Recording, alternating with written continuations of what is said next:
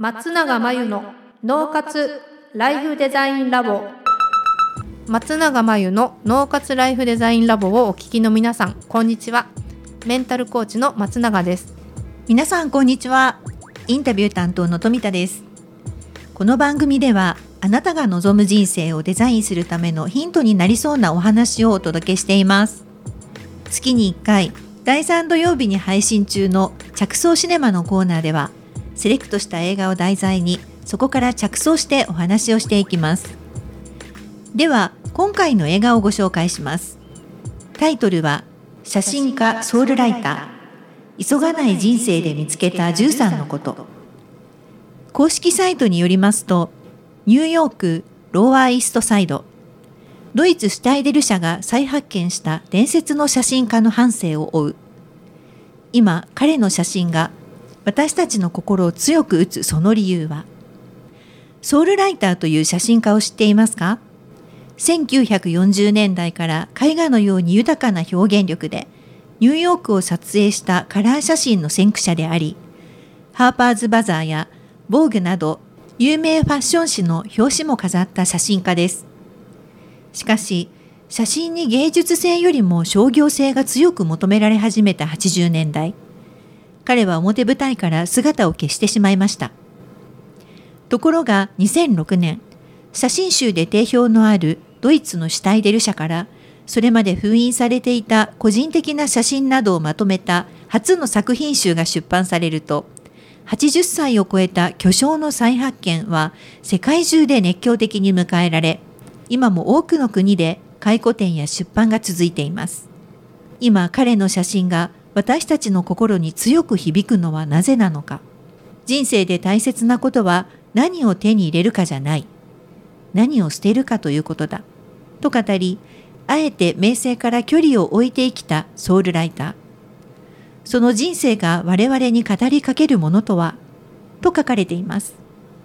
日本では2015年に公開され話題となり日本初の回顧展が2017年に渋谷で開催。今年7月には3回目となるソウルライターの展覧会が生誕100年を記念して渋谷の光栄で行われました。はいということで今回のこの映画を選んだ理由ってどこら辺にあるでしょうか、うんはい、なんか光栄で、うんうん、このソウルライター展っていうのが、はい、7月8月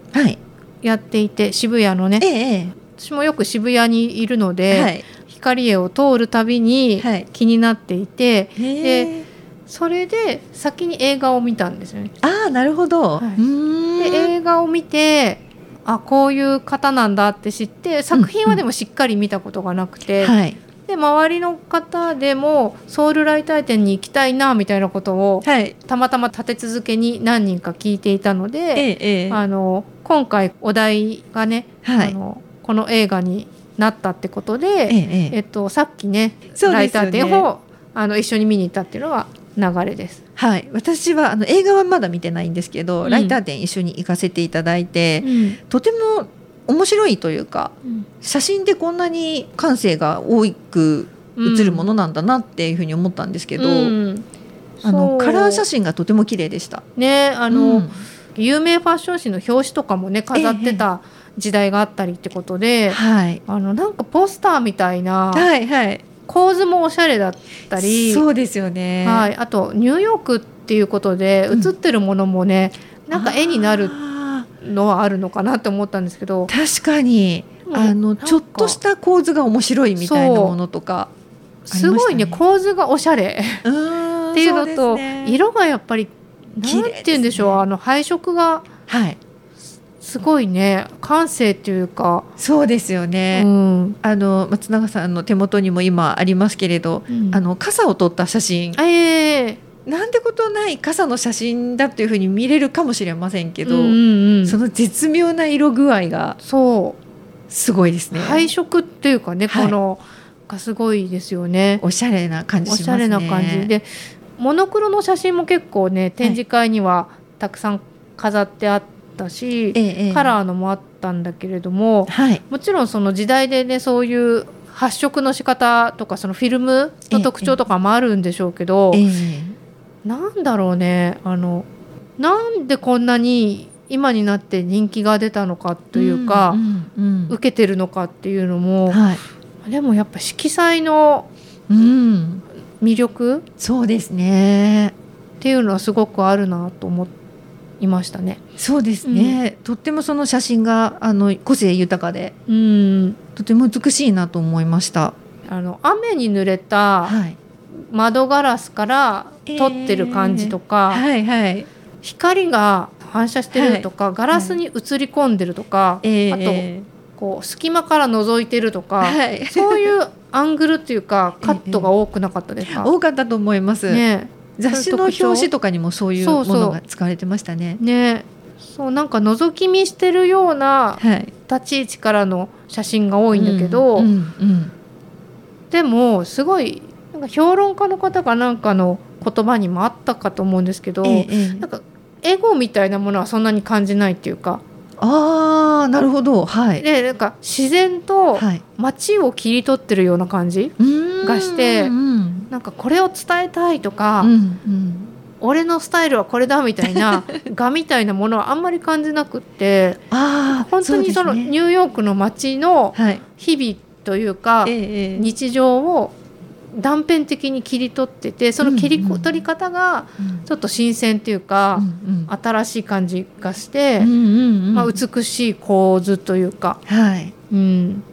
だなと思いましたね写真自体。そうですね配色も美しいですし、うん、切り取り方がまた個性的で面白いってこともありますけど、うん、全てがこう日常の中にあるっていうそうそうそうそういうところですかね。ね近所だけで撮ってるらしいですからね。そうなんですね。うん、あのニューヨークの、はい、えっとイーストビレッジっていうところに自宅兼仕事場があって、ええ、その界隈だけで撮ってるというか、あんまりこう。特別に撮影旅行に出かけるっていったことは少なくて、え。ほとんどが近所みたいな。映画の中でも毎日こう散歩してて、ふって止まって撮る、ふって止まって撮るみたいな。本当にね日常的な感じいやあのしました。写真展の中の作品しか見てないですけれど、うん、それであんなにこう個性豊かな写真が撮れるんだなっていうことを今知りました、うん、そうなんですよね日常の中でそういう写真を撮れるってやっぱセンスなんですかね。感性がね、あのライターさんが言ってたのが、うんはい、なんか美を追い求めるのは良いことだと見る人生観を信じてるみたいなねあの言葉があったんですけど、はい、多分あの自分の周りには美しいものがまず、うん、そもそもたくさん存在してるっていうことをまず知っていて、はい、でそれを自分は追い求めてるってことも分かっていて、その瞬間がいつ来るか分からないから、いつも純粋な気持ちで、まあ、カメラを常に持ってまあ、大体持っていて、その瞬間を見つけたら、はっと気づいて撮るみたいな、感性がちゃんと機能してるっていうかあなるほどたのかなと思ったんですよね。そうですよね、こうなんか何に、ライターさんがこう興味が湧いたのかとか、美をそこに見出したのかみたいなところが見てる私たちにもちょっと分かるというかそれが分かるとこう美しいなとか面白いなって思うんですかね。ね。だから面白いユーモアのある視点の写真も多かったですよね。そうですね。多かったですね。うん、そう。だからなんて言うんですかね。こう私たちが見ても、うんうん、ときめくというか、うんうん、いいなというこう心がね、はい、あの動くような、うんうん。作品も多かったんですけど。そうですね。なんかその後にあるグッズコーナーでいろんなものを買いそうになる自分がいました。確かに。ね。でちょっと視点を変えるだけで、ええ、もう本当にいつもの世界が新しい世界になるよみたいな、うん、そういう感じがしたんですよね。確かに。そんな写真が多かったように思いますね。うん、ね。なるほど。なんか今回はそのライター展も見に行って、まあ、その前に映画を見られたってことなんですけれども、はい、いかがですかこの映画の感想というと映画のことで言うと、ええ、あの映画を皆さんに見見てくださいとあんまり言うつもりはないっていうか すごく眠いくなっちゃう。っていうのは、おじいちゃんの、おじいちゃんって言っていいのかライターさんの、なんかインタビューとか日常とかを淡々と流されているので、まあ何回も寝落ちしちゃうんですよ。そうなんですか？そうそうだから見てもいいんだけど、はい、タイトルがね「急がない人生で見つけた13のこと」みたいについてますけどそうでしたね、はい、13のことを、はいこの映画を見て分かるわけじゃないので別に なんかそのライターさんの写真展とか行って、ええ、作品が好きで、あどういう方が撮ってるんだろうって思う方は、この映画見たら、うん、この方がライターさんかみたいな感じなんですけどあそうなんですね。映画自体面白いもんじゃ面白いもんじゃないって 私はね、はい、ただそのライターさんが撮ってる写真の日常風景みたいなのがその映画の中で見れるってことですか、どうやって撮ってるかみたいなのが分かるから本当に日常を切り取ってるんだとか本当に純粋な気持ちでカメラ構えてるんだとか。うんうんうん。分かるしそのソウルさんのこう人生観みたいなのも分かる、うん、何者になかになりたいみたいな、この青年期のアイデンティティみたいなのをもう、まあ、おじいちゃんだからっていうのもとっくに超えて、なんかもう何者ではない急ぐ必要もないみたいな、自然なナチュラルな、あの存在感みたいなのを感じますよね。その日常の中に美を探す探すっていうんですかね、美を見つけるというか、そういうなんかライターさんが映画の中では見えてきそうなあ見えてきますね。気がしますね。全然関係ないんですけど、はい、私も月に1回だけ絵を 3, 3時間だけ描くんですけどそうなんですね。ちゃんと絵の画家さんがついて見てくれるんですけど、困ったことにずっと、はい、えーと、鉛筆がやってたんですけど今度色,、色鉛筆に行こうと思って、景色を描こうかどうしようかって迷ってたんですけど、はい、これを描きたいみたいなものが見つからなくてっていうか、出てこなくなっちゃって、えー、そのやっぱりこれを描きたいってものがないと、うんうん。ね、趣味でやってる ことだから、ねはい、書きたいってものを書かないと意味がないんですよね、はい。はい、意味がないっていうか面白くないじゃないですか。すね。うんうんうん、あれと思って感性がなんか麻痺？麻痺っていうかな。なかなかこう動かないっていう、そう。それでどうしたものかなと思って、ええあれ美しいもの美しいと感じる心はどこに行ってしまったんだろうと思って。確かに。それが昨日の出来事で、ええ、で今日ライター展にさっき行って、はい、でライターさんの映画も、うん、まあ、数日前に見たんでライターさんの言ってることとか、はい、今日の展示会とか見て、はい、あこの人はすごい近所で視点を変えて、美しいものをあるって思って気づくっていうね、うんうん、ことを繰り返しやってたんでなんか探してたり見つけようとしてたりっていうよりは、うん、なんかあるものに気づくっていうねなんかすごいシンプルな作業をしてた気がして、はい、それができなくなってた自分に、えええ、あこの何この感性の麻痺を感じて、はい、ちょっと今日は刺激されてあそっかでソウルソウルライターさんの言葉でなんか神秘的なものって日常の中にあるんだよみたいな、うん、なんか映画の中だったかインタビュー記事だかであって、えー、はいはい、やそうだそうだそのはずだと思ったので、えー、まあ、今日から私もそういう美しいものは身の回りにあふれてるという前提で、え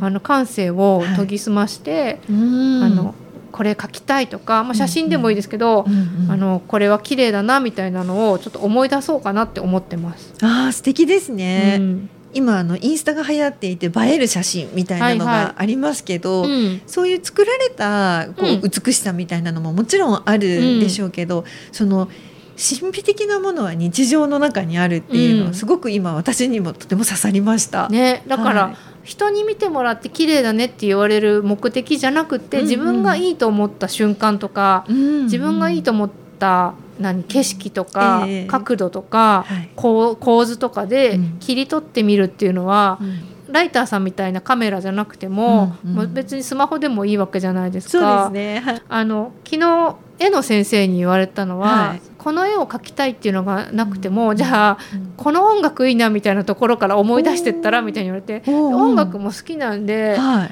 あのその心がないわけないんですけど そうですよ、ね、なんだろう最近この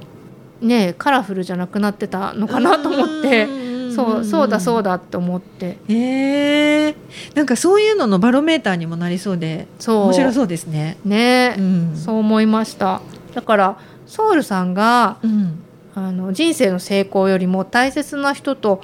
本や絵の話をすることが好きで、うん、幸せだみたいなことを映画の中で言ってるんですけど、はい、じゃあ、ね、ソウルさんはそうだけどじゃあ自分はどうなんだろう、うんうん、どうやったらそれ自分が何が大事とか分かるの、みたいな、ね、方もいると思うんですけど、うんうんうん、それってなんで分からないかって言ったら、あの人基準だったりとか常識に縛られてるとかっていうことがあるわけなんで、えーはい、なんか純粋に自分はこれが好きだなとかこれが欲しくないなとか、うん、なんかこれはそこまで必要としてないみたいな、うん、自分の感性とか感覚を、はい、まあ、思い出すっていうか、ええ、気づけるような感度を、はい、あのつけていけば、はい、まあ、それは、ね、自分の幸せ急がない人生でなんか見つけた13のことっていうね、お題とつながって、うんうん、自分なりの幸せみたいなのも気づきやすくなるんじゃないかなと思いましたね。そうですねということで今回は写真家ソウルライター急がない人生で見つけた13のことをご紹介しました。以上、脳と心の着想シネマのコーナーでした。脳活ライフデザインラボあっという間にエンディングのお時間です。最後に松永さんの活動について教えてください。最高の働き方が見つかる脳と心の使い方というテーマの対談動画を無料で公開しています。仕事のモヤモヤを解消し、生き方と働き方に一貫性を持たせるためのヒントがきっとつかめるはずです。概要欄に URL を載せていますので、ぜひ登録してみてください。それでは次回の脳活ライフデザインラボでまたお会いしましょう。